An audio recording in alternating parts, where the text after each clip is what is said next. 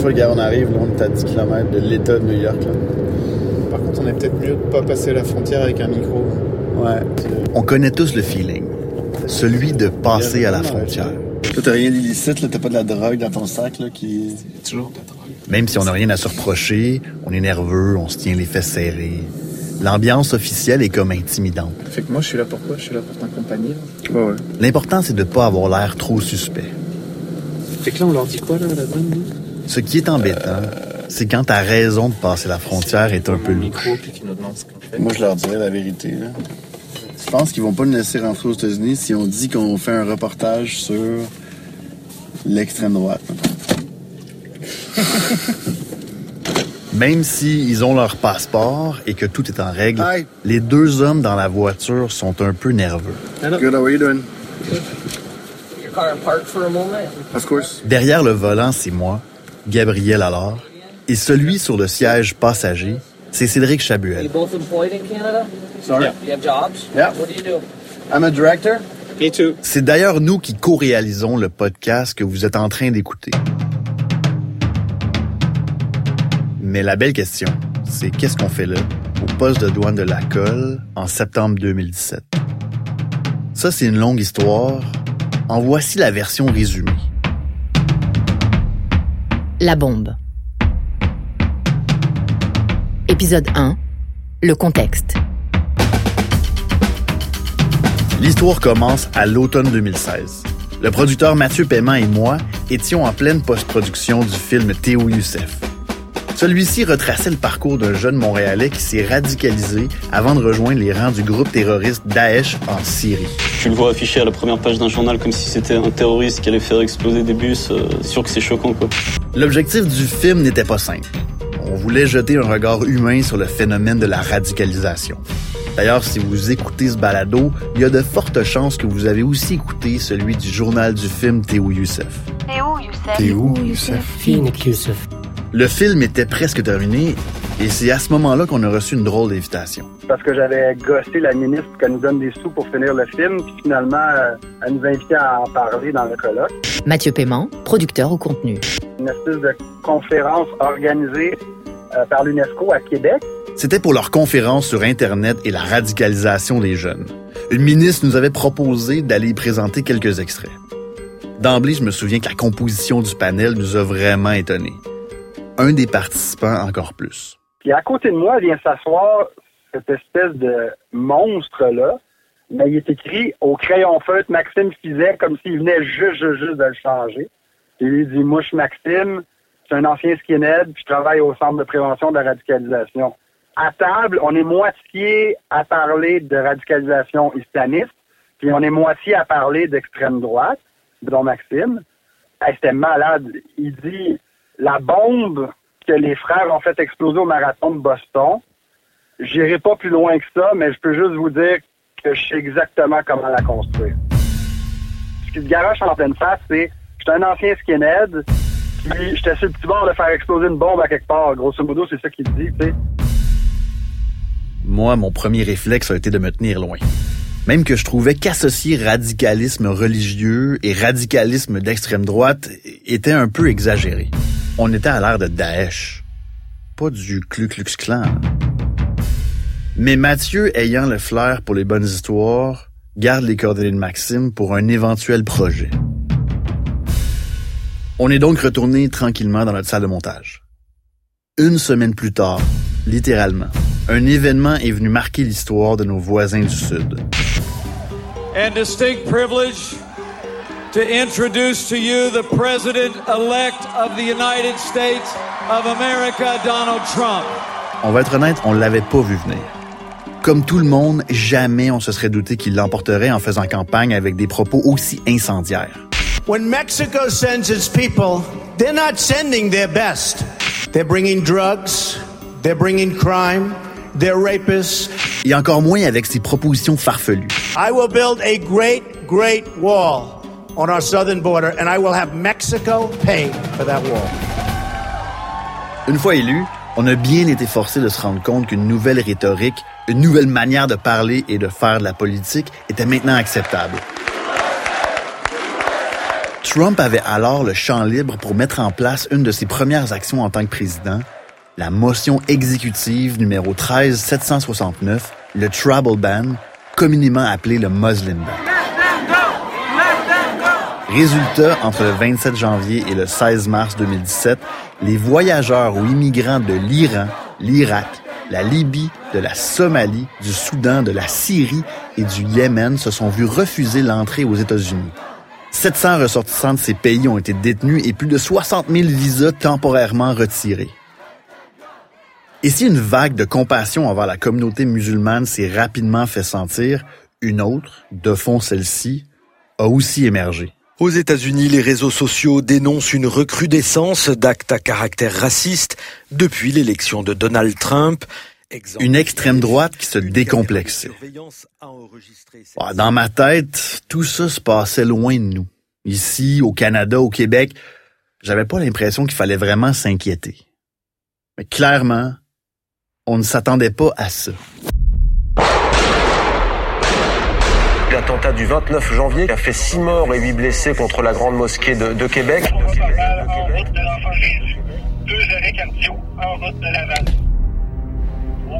Une des seules choses qu'on a apprises au lendemain de l'attentat perpétré par Alexandre Bissonnette, le jeune homme de Cap-Rouge qui a ouvert le feu sur des musulmans qui priaient paisiblement, c'est qu'il avait encensé les propos du président américain dans les quelques jours qui ont précédé la tuerie.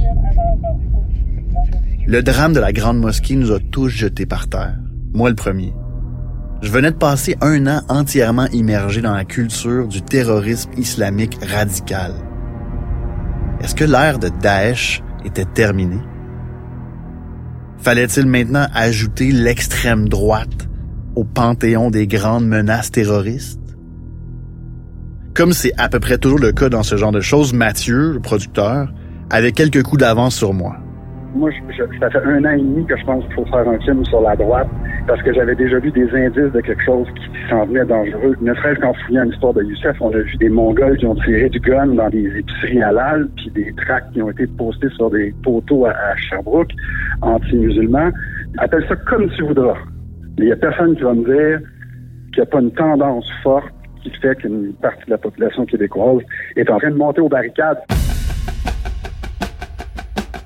Effectivement, plus le temps passait, plus on sentait un tout nouveau mouvement émerger au Québec. Depuis quelques mois, des groupes de citoyens se disant nationalistes et tenant des propos polémiques se rassemblaient et sortaient peu à peu de l'ombre. Il y avait entre autres Atalante, un groupuscule ultranationaliste. Eux considèrent que les Canadiens français sont une race à part entière ils souhaitent se donner une image positive en distribuant de la nourriture aux itinérants tout en scandant des slogans comme terroriste à mort, islam dehors. Inutile d'ajouter qu'ils sont ouvertement anti-immigration. Cette banderole anti-immigration qui a été déployée au stade olympique dans la nuit de dimanche par un groupe d'extrême droite qui s'appelle Atalante Québec. Il y a aussi le chapitre canadien des soldats d'Odin, groupe originaire de Finlande. Le fondateur serait d'ailleurs lié au mouvement néo-nazi. Un de leurs principes est d'organiser des patrouilles dans les rues de Québec et de prévenir les actes criminels des communautés multiethniques, surtout musulmanes. Une menace qui, selon eux, serait bien réelle. On fait juste se préparer. Ça s'est propagé dans toutes les villes, ça s'est propagé dans tous les pays, donc c'est sûr que ça va s'en venir ici. Il y avait aussi la meute qui, avec les 40 000 membres de sa page Facebook, était la plus rassembleuse. À la base, la meute souhaitait s'attaquer à l'islam radical, mais plus le temps passait, il ne ratait aucune occasion d'identifier le multiculturalisme comme un danger à la nation. Justin Trudeau nous impose un multiculturalisme qui pour moi est un suicide culturel. J'allais dire, il y a des gens qui ont été fusillés pour beaucoup moins que ça.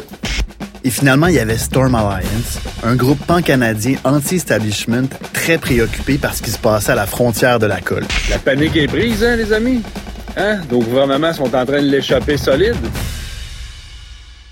C'est à ce moment-là qu'on a rappelé Maxime Fizet, l'ex-néo-nazi qui travaille maintenant comme consultant au Centre de prévention de la radicalisation menant à la violence. À vrai dire, c'était pas évident de démêler tout ça. Des gens sortaient manifester avec un message flou, il y avait des pancartes anti-islamisation du Québec, anti-Trudeau, contre la burqa. Mais dans les manifestations, c'était des messieurs puis des madames, très peu de jeunes, beaucoup de boomers, de grands-mères difficile à croire qu'on pouvait les comparer à des skinheads néo-nazis. En même temps, on parlait de liens avec des néo-nazis européens notoires, des symboles louches. En tout cas, pour Maxime, c'était clair. On avait ici affaire à des groupes d'extrême droite. À l'époque, on disait l'extrême droite. Aujourd'hui, on dit plus l'alt-right, mais c'est la même chose. Ça a évolué, évidemment. C'est un monde qui n'est pas totalement parallèle. C'est-à-dire que les gens qui vivent dans cet univers-là vivent aussi dans notre univers, dans une certaine mesure. Quand vous allez avoir passé assez de temps à observer cette sculpture-là, vous allez les voir. Ils sont plus nombreux qu'on pense. Effectivement, tous les jours, les médias nous parlaient de l'émergence de ces fameux groupes d'extrême droite. Mathieu était excité. Moi, j'étais dans un autre état d'esprit complètement. Tu sais, je veux dire, euh, moi, je. Je sais pas. Je ne me suis jamais senti autant plus sûr de rien comme dans qui est le bon, qui est le méchant, là. Ah oui? Je simplifie à mort, ouais. Tu veux dire que t'es pas trop sûr que ces gens-là qui manifestent euh, leur racisme déguisé en nationalisme avec des drapeaux des patriotes, t'es pas sûr qu'il faudrait pas les écouter parler? Ce qui était particulier, c'est que dans notre précédent projet, le film Théo Youssef, où on se questionnait sur la radicalisation religieuse, on avait eu ce genre de débat-là. Il y avait même un schisme parmi l'équipe, à savoir si Youssef était un gentil ou s'il était un méchant. Mais à ce moment-ci la production, les rôles étaient comme inversés. Euh, c'est le genre d'hésitation qu'il faut avoir, mais c'est drôle parce que là, la dernière fois, c'était moi qui étais là. Hey, pogne ton gaz égal, il a pas tué personne, il a juste le goût de refaire sa vie dans un pays islamique. Puis là, vous autres étaient là. Ouais, mais ils sont 22 là-dedans, puis ils décapitent du monde, tabarnak. Puis je dis, hey, hey, oh, oh. Euh, donne-lui une chance, là. Écoute, tu sais, euh, essayons de le comprendre avant de le juger. Là, toi, tu fais la même chose avec les autres. C'est parfait. C'est parfait. Fait que c'est ça. Une série de podcasts tenterait d'éclaircir ce qui en était vraiment de la fameuse montée de l'extrême droite au Québec. On avait réussi à donner un visage humain à un type parti rejoindre les rangs de Daesh en Syrie lorsqu'on est parti sur les traces de Youssef. On allait bien être capable de faire la même chose pour les gens de l'extrême droite. Non?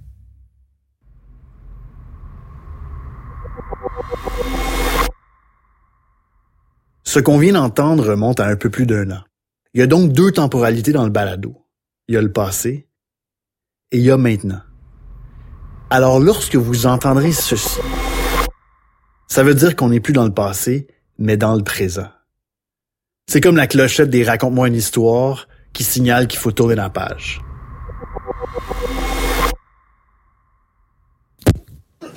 OK, bon. Cédric Chabuel, réalisateur. Là, ça fait plus d'un an que tu t'es immergé dans les groupes euh, identitaires, l'alt-right, euh, l'extrême droite euh, au Québec.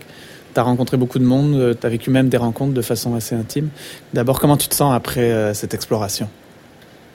En fait, je veux dire, ces gars-là, ils, veulent te parler, mais ils te laissent pas nécessairement entrer juste comme ça, même dans leurs réunions ou dans leurs événements de préparation. Ils font très peu confiance aux médias. Mais je me suis immergé dans tout ce qu'ils produisent comme communication. Puis ça, c'était une histoire du quotidien. C'était en fait une démarche qui était quotidienne. Parce que avec les médias sociaux, ben, tu as accès à tout ce qu'ils veulent communiquer comme message. Tout ce qui les touche. Toutes les choses avec lesquelles ils veulent faire des blagues. Toutes les choses qui représentent un drame ou une tragédie pour eux. Mais pour eux, ils ont tous chacun leur saveur puis leur petite particularité, mais je pense que le dénominateur commun de tous ces gens-là, c'est qu'ils se perçoivent comme étant les patriotes de 2018, comme étant les descendants là, de la rébellion de 1837-38 qu'on a connue dans le Bas-Canada de l'époque. Ils sont ces descendants-là. Puis en suivant cette logique-là, ben on a des descendants communs parce que, je dire, moi, les patriotes, c'est des gens que, ben, historiquement, quand tu grandis au Québec, ben, c'est des, en suivant les cours d'histoire, ben, t'apprends à les admirer, ces patriotes-là. T'apprends à les mettre sur un piédestal. Euh, en tout cas, dans mon cas, là, mettons, je viens de Saint-Jean-sur-Richelieu, du moins la région de Saint-Jean-sur-Richelieu, qui était un des bastions patriotes. C'est même moi, je viens de la Colle, qui est à deux villages près de Napierville, là où a été proclamée la République du Bas-Canada pendant 30 jours, là, je pense que ça a duré, euh, pendant la révolte patriote. Fait que de voir ces gens-là qui s'autoproclament patriotes, avec beaucoup de passion, Puis de regarder ce qu'un patriote de 2017-2018 a à dire, ça a été un voyage dans un univers qui m'a étonné, qui m'a déçu, qui m'a déprimé.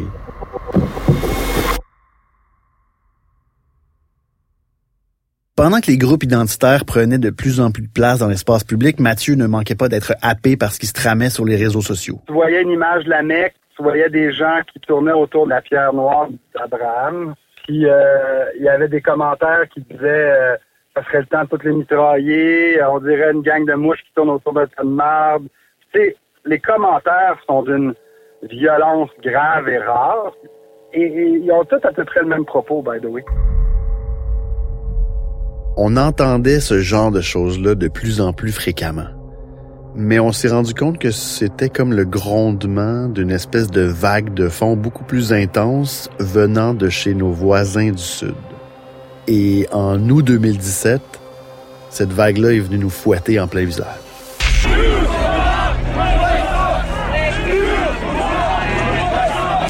White people, white people in this country, and white people around the world. We care about who we are, and we will take a stand. You're going to have to get used to the alt right. You're going to have to get used to white identity.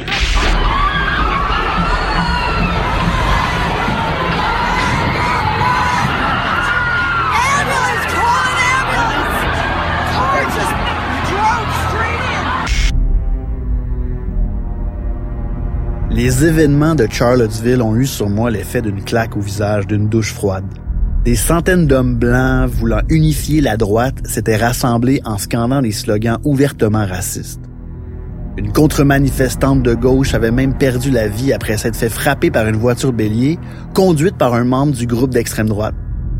À ce moment-là, j'ai eu peur. Est-ce qu'il y avait des liens à faire entre ces événements-là?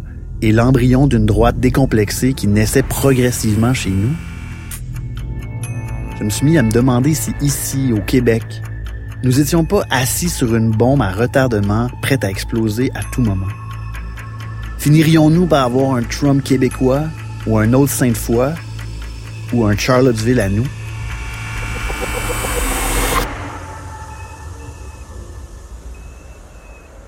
Euh, alors, donc il y a toute une suite d'événements qui se passent dans l'actualité euh, internationale puis dans l'actualité québécoise, mais je pense que le moment euh, où tu fais la première incursion sur le terrain, c'est euh, ce petit voyage à la colle euh, suite à comment on appelle ça, la crise des migrants, je sais pas, des réfugiés. Euh, moi, je me souviendrai toujours de cet événement-là. La première fois que j'ai entendu réellement parler de la crise des migrants à la colle, c'est Dave Tregg qui est le leader à ce moment-là de Storm Alliance. Salut Stormers, Dave Tragg. Ça a l'air que ça énerve bien du monde quand je fais ça. Hein? Dave Tregg est le leader de Storm Alliance et commence à produire des vidéos. Et là, il dit des choses comme Euh, on a envoyé aujourd'hui euh, un ou des membres aux frontières voir ce qui se passait incognito. Euh, et d'emblée, je vais vous dire tout de suite, arrêtez d'écouter les nouvelles. Ce qu'on vous dit, ce qu'on vous dit pas surtout. Euh, faut que les gens se réveillent. Il faut vraiment que les gens réalisent que ce qui se passe là, c'est c'est une magouille des libéraux, c'est incroyable. C'est carrément illégal, puis euh, c'est la sécurité du pays qui est en danger présentement. Tous ceux qui cautionnent ça, ou qui restent assis à rien faire devraient avoir honte. C'est vos enfants, c'est vos petits-enfants qui vont payer pour ça. Puis je peux vous dire que moi, puis ben du monde, on tolérera pas ça. Ben du monde. Continuez à rire de nous autres, mais on s'en vient comme un train. Tchou tchou. Et là, je suis comme, mon Dieu, mais qu'est-ce qui, coudonc, qu'est-ce qui se passe? Il fait appel à notre sens de la famille, il fait appel à notre sens de la communauté, il fait appel à notre sens de la patrie, tu sais. Fait que de voir cette espèce de récupération-là de nationalisme, ça me comme déstabilisé.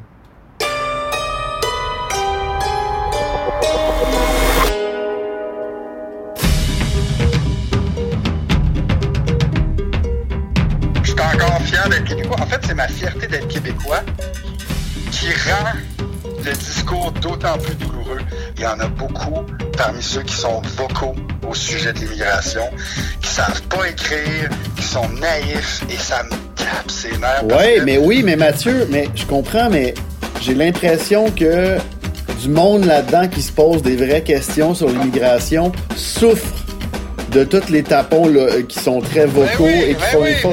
mais Non, c'est justement, c'est pour ça que ça vaut la peine de le faire. ouais, mais en dessous de la couche de débilité qui sortent, il y a des affaires qui me parlent plus que je pensais. ben oui, ben c'est normal, puis c'est tant mieux, ça va faire un bon show. Je me suis donc lancé tête première. Fallait aller à la rencontre de ces groupes-là, tenter de les comprendre, tenter de saisir les nuances de ce mouvement qui faisait visiblement boule de neige au sein de notre communauté. Parce que ceux qui sortaient dans les rues manifester de Québec à Montréal en passant par Charlottesville ou à Lacolle n'étaient pas des extraterrestres. Ils étaient nos tantes, nos oncles, nos voisins, nos concitoyens. Et ils n'allaient pas disparaître seulement en les diabolisant. C'est pour ça que j'ai commencé par aller à Lacolle, pour aller voir de mes yeux ce qui a été une bougie d'allumage pour beaucoup d'entre eux. We're just wondering if, like, the migrants that cross the borders to go to Canada are walking some of these small roads. Go to the right, first road on your right. And- it's and- called the Roxanne Road, and you'll get all your information up there.